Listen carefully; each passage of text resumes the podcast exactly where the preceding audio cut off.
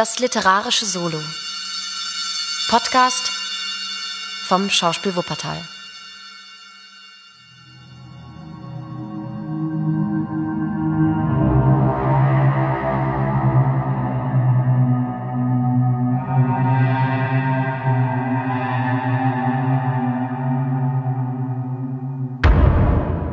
Der Sandmann von E.T.A. Hoffmann. Folge 1, gelesen von Thomas Braus.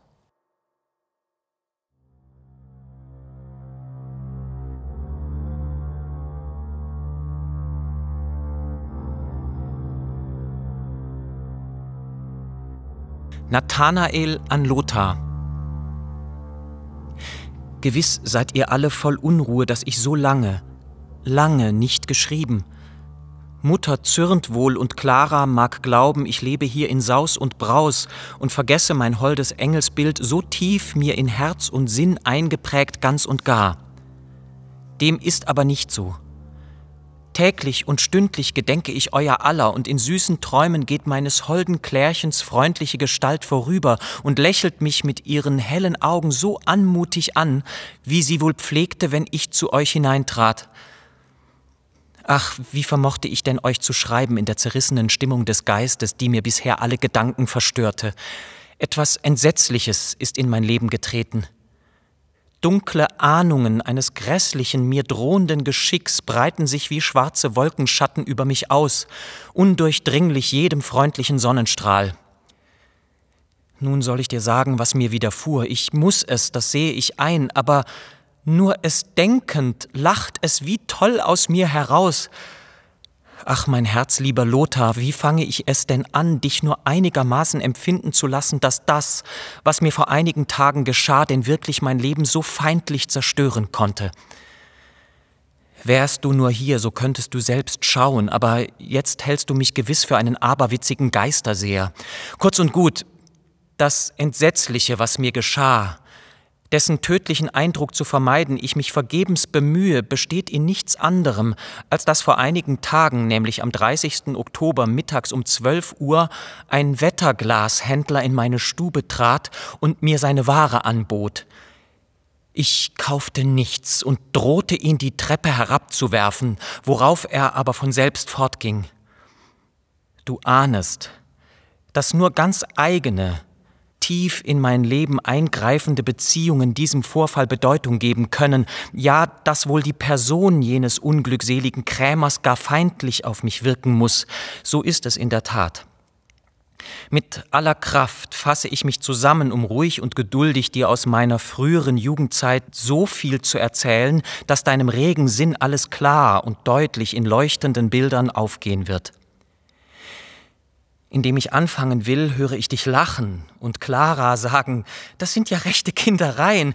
Lacht, ich bitte euch, lacht mich recht herzlich aus, ich bitte euch sehr. Aber Gott im Himmel, die Haare sträuben sich mir, und es ist, als flehe ich euch an, mich auszulachen, in wahnsinniger Verzweiflung, wie Franz Mohr den Daniel. Nun, fort zur Sache. Außer dem Mittagessen sahen wir, ich und meine Geschwister, tagüber den Vater wenig. Er mochte mit seinem Dienst viel beschäftigt sein. Nach dem Abendessen, das alter Sitte gemäß schon um sieben Uhr aufgetragen wurde, gingen wir alle, die Mutter mit uns, in des Vaters Arbeitszimmer und setzten uns um einen runden Tisch.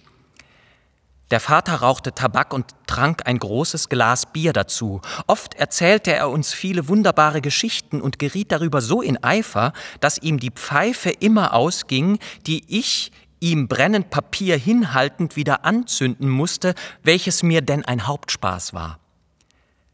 Oft gab er uns aber Bilderbücher in die Hände, saß stumm und starr in seinem Lehnstuhl und blies starke Dampfwolken von sich, dass wir alle wie im Nebel schwammen. An solchen Abenden war die Mutter sehr traurig, und kaum schlug die Uhr neun, so sprach sie Nun, Kinder, zu Bette, zu Bette, der Sandmann kommt, ich merk es schon. Wirklich hörte ich dann jedes Mal etwas schweren, langsamen Tritts die Treppe heraufpoltern, das musste der Sandmann sein. Einmal war mir jenes dumpfe Treten und Poltern besonders graulich. Ich frug die Mutter, indem sie uns fortführte, Ei, Mama, wer ist denn der böse Sandmann, der uns immer von Papa forttreibt? Wie sieht er denn aus? Es gibt keinen Sandmann, mein liebes Kind, erwiderte die Mutter. Wenn ich sage, der Sandmann kommt, so will das nur heißen, ihr seid schläfrig und könnt die Augen nicht offen behalten, als hätte man euch Sand hineingestreut. Der Mutter Antwort befriedigte mich nicht. Ja, in meinem kindischen Gemüte entfaltete sich deutlich der Gedanke, dass die Mutter den Sandmann nur verleugne, damit wir uns vor ihm nicht fürchten sollten. Ich hörte ihn ja immer die Treppe heraufkommen. Voll Neugierde, Näheres von diesem Sandmann und seiner Beziehung auf uns Kinder zu erfahren, frug ich endlich die alte Frau, die meine jüngste Schwester wartete, was denn das für ein Mann sei, der Sandmann. Ei, Tanelchen, erwiderte diese, weißt du das noch nicht? Das ist ein böser Mann, der kommt zu den Kindern, wenn sie nicht zu Bett gehen wollen, und wirft ihnen Hände voll Sand in die Augen, dass sie blutig zum Kopf herausspringen. Die wirft er dann in den Sack und trägt sie in den Halbmond für seine Kinderchen. Die sitzen dort im Nest und haben krumme Schnäbel wie die Eulen, damit picken sie der unartigen Menschenkindlein Augen auf. Grässlich malte sich nun im Innern mir das Bild des grausamen Sandmanns aus. So wie es abends die Treppe heraufpolterte, zitterte ich vor Angst und Entsetzen, nichts als den unter Tränen hergestotterten Ruf Der Sandmann. Der Sandmann. konnte die Mutter aus mir herausbringen. Ich lief darauf in das Schlafzimmer und wohl die ganze Nacht über quälte mich die fürchterliche Erscheinung des Sandmanns. Schon alt genug war ich geworden, um einzusehen, dass das mit dem Sandmann und seinem Kindernest im Halbmonde, so wie es mir die Wartfrau erzählt hatte, wohl nicht ganz seine Richtigkeit haben könne. Indessen blieb mir der Sandmann ein fürchterliches Gespenst. Und Grauen, Entsetzen ergriff mich, wenn ich ihn nicht allein die Treppe heraufkommen, sondern auch meines Vaters Stubentür heftig aufreißen und hineintreten hörte. Manchmal blieb er lange weg, dann kam er öfter hintereinander.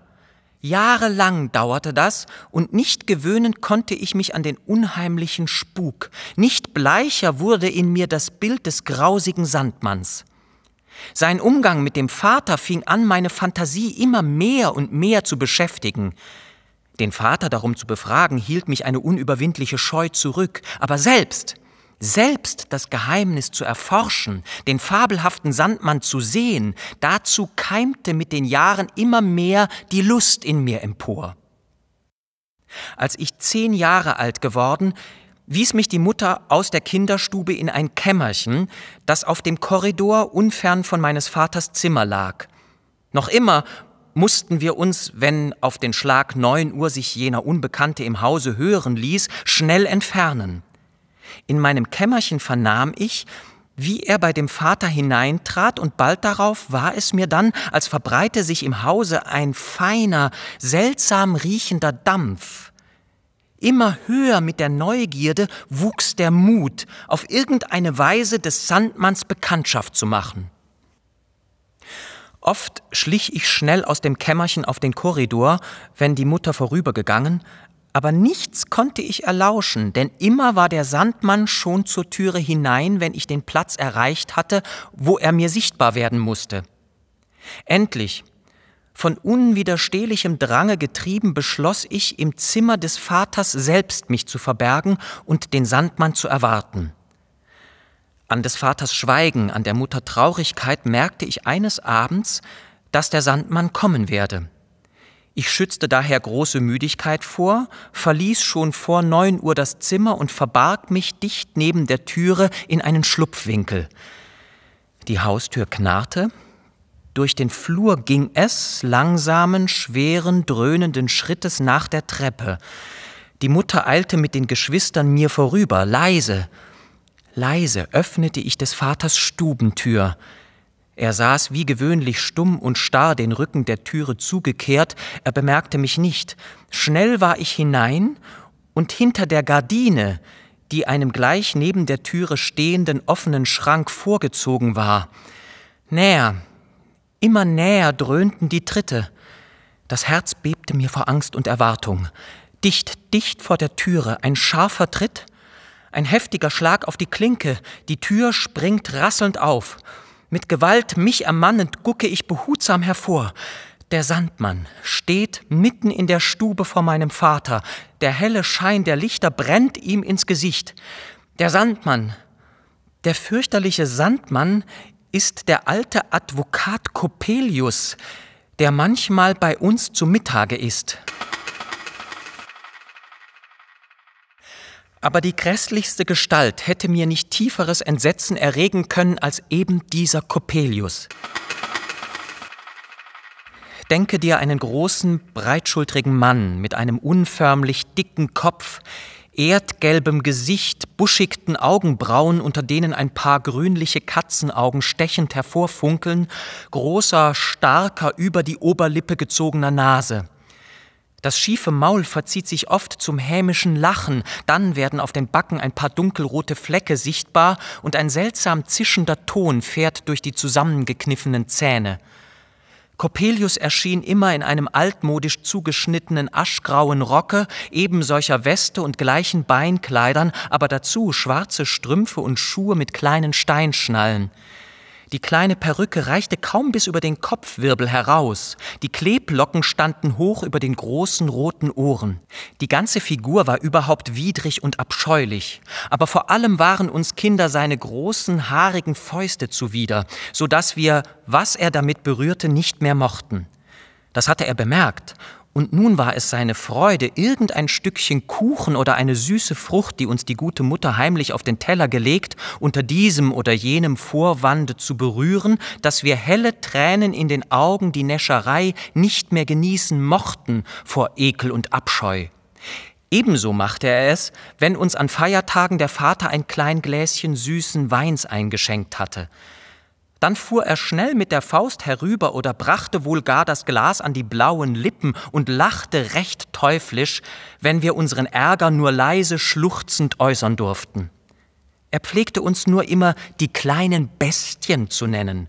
Wir durften, war er zugegen, keinen Laut von uns geben und verwünschten den hässlichen, feindlichen Mann, der uns die kleinste Freude verdarb. Die Mutter schien ebenso wie wir den widerwärtigen Coppelius zu hassen, denn so wie er sich zeigte, war ihr Frohsinn, ihr heiteres, unbefangenes Wesen umgewandelt in traurigen, düsteren Ernst. Der Vater betrug sich gegen ihn, als sei er ein höheres Wesen, dessen Unarten man dulden und das man auf jede Weise bei guter Laune erhalten müsse. Er durfte nur leise andeuten und Lieblingsgerichte wurden gekocht und seltene Weine kredenzt. Als ich nun diesen Coppelius sah, ging es grausig und entsetzlich in meiner Seele auf, dass ja niemand anders als er der Sandmann sein könne, ein hässlicher, gespenstischer Unhold, der überall, wo er einschreitet, Jammer, Not, zeitliches, ewiges Verderben bringt. Ich war festgezaubert. Auf die Gefahr entdeckt und wie ich deutlich dachte, hart gestraft zu werden, blieb ich stehen, den Kopf lauschend durch die Gardine hervorgestreckt. Mein Vater empfing den Coppelius feierlich. Auf, zum Werk, rief dieser mit heiserer Stimme und warf den Rock ab. Der Vater zog still und finster seinen Schlafrock aus und beide kleideten sich in lange schwarze Kittel. Der Vater öffnete die Flügeltür eines Wandschranks, aber ich sah, dass das, was ich so lange dafür gehalten, kein Wandschrank, sondern vielmehr eine schwarze Höhlung war, in der ein kleiner Herd stand. Coppelius trat hinzu und eine blaue Flamme knisterte auf dem Herd empor. Allerlei seltsames Gerät stand umher. Ach Gott, wie sich nun mein alter Vater zum Feuer herabbückte, da sah er ganz anders aus.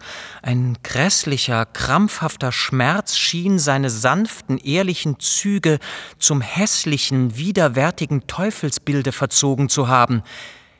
Er sah dem Coppelius ähnlich. Dieser schwang die glutrote Zange und holte damit hell blinkende Massen aus dem dicken Qualm, die er dann emsig hämmerte.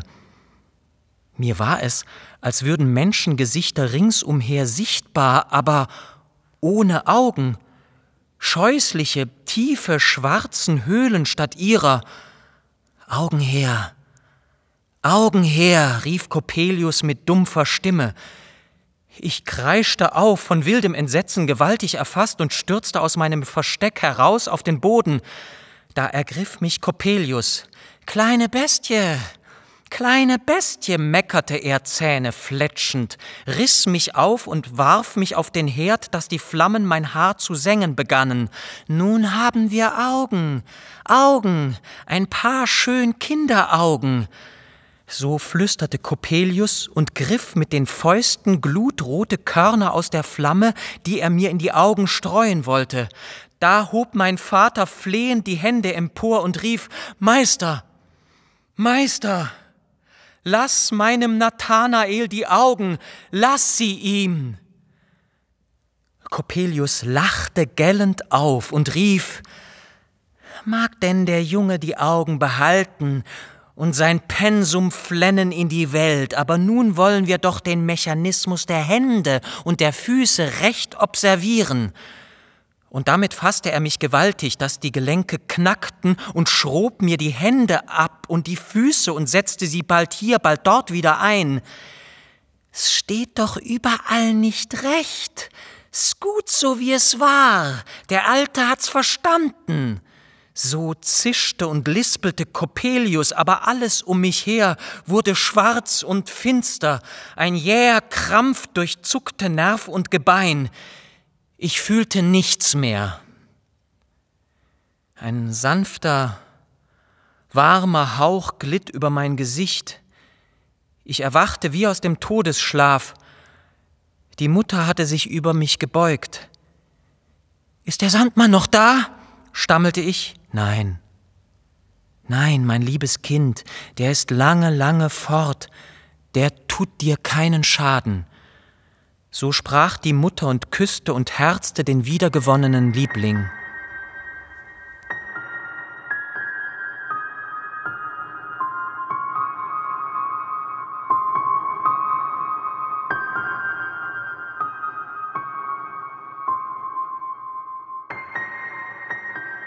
Was soll ich dich ermüden, mein herzlieber Lothar, was soll ich so weitläufig Einzelnes hererzählen, da noch so vieles zu sagen übrig bleibt? Genug. Ich war bei der Lauscherei entdeckt und von Coppelius gemisshandelt worden. Angst und Schrecken hatten mir ein hitziges Fieber zugezogen, an dem ich mehrere Wochen krank lag. Ist der Sandmann noch da? Das war mein erstes gesundes Wort und das Zeichen meiner Genesung, meiner Rettung. Nur noch den schrecklichsten Moment meiner Jugendjahre darf ich dir erzählen, dann wirst du überzeugt sein, dass es nicht meiner Augen Blödigkeit ist, wenn mir nun alles farblos erscheint, sondern dass ein dunkles Verhängnis wirklich einen trüben Wolkenschleier über mein Leben gehängt hat, den ich vielleicht nur sterbend zerreiße. Coppelius ließ sich nicht mehr sehen. Es hieß, er habe die Stadt verlassen, ein Jahr mochte vergangen sein, als wir der alten, unveränderten Sitte gemäß abends an dem runden Tische saßen. Der Vater war sehr heiter und erzählte viel Ergötzliches von den Reisen, die er in seiner Jugend gemacht. Da hörten wir, als es neune schlug, plötzlich die Haustür in den Angeln knarren und langsame, eisenschwere Schritte dröhnten durch den Hausflur die Treppe herauf. Das ist Coppelius, sagte meine Mutter erblassend. Ja, es ist Coppelius, wiederholte der Vater mit matter, gebrochener Stimme. Die Tränen stürzten der Mutter aus den Augen. Aber Vater, Vater, rief sie, muss es denn so sein?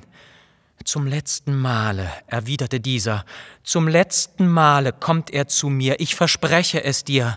Geh nur, geh mit den Kindern, geht, geht zu Bette, Gute Nacht. Mir war es, als sei ich in schweren, kalten Stein eingepresst. Mein Atem stockte, die Mutter ergriff mich beim Arm, als ich unbeweglich stehen blieb. Komm, Nathanael, komme nur. Ich ließ mich fortführen, ich trat in meine Kammer. Sei ruhig, sei ruhig, lege dich ins Bette, schlafe, schlafe, rief mir die Mutter nach. Aber von unbeschreiblicher innerer Angst und Unruhe gequält, konnte ich kein Auge zutun.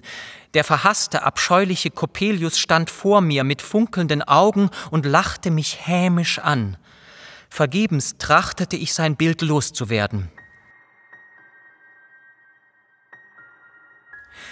Es mochte wohl schon Mitternacht sein, als ein entsetzlicher Schlag geschah, wie wenn ein Geschütz losgefeuert würde. Das ganze Haus erdröhnte, es rasselte und rauschte bei meiner Türe vorüber. Die Haustüre wurde klirrend zugeworfen.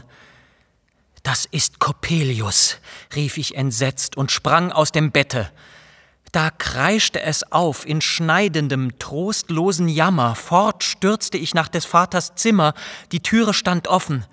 Erstickender Dampf quoll mir entgegen, das Dienstmädchen schrie Ach, der Herr, der Herr. Vor dem dampfenden Herde auf dem Boden lag mein Vater, tot, mit schwarz verbranntem, grässlich verzerrtem Gesicht. Um ihn herum heulten und winselten die Schwestern, die Mutter ohnmächtig daneben.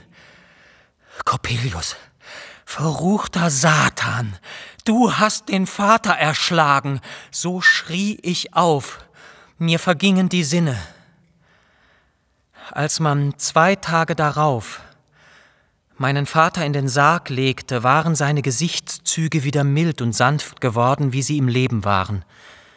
Tröstend ging es in meiner Seele auf, dass sein Bund mit dem teuflischen Coppelius ihn nicht ins ewige Verderben gestürzt haben könne. Die Explosion hatte die Nachbarn geweckt, der Vorfall wurde ruchbar und kam vor die Obrigkeit, welche den Coppelius zur Verantwortung vorfordern wollte. Der war aber spurlos vom Orte verschwunden.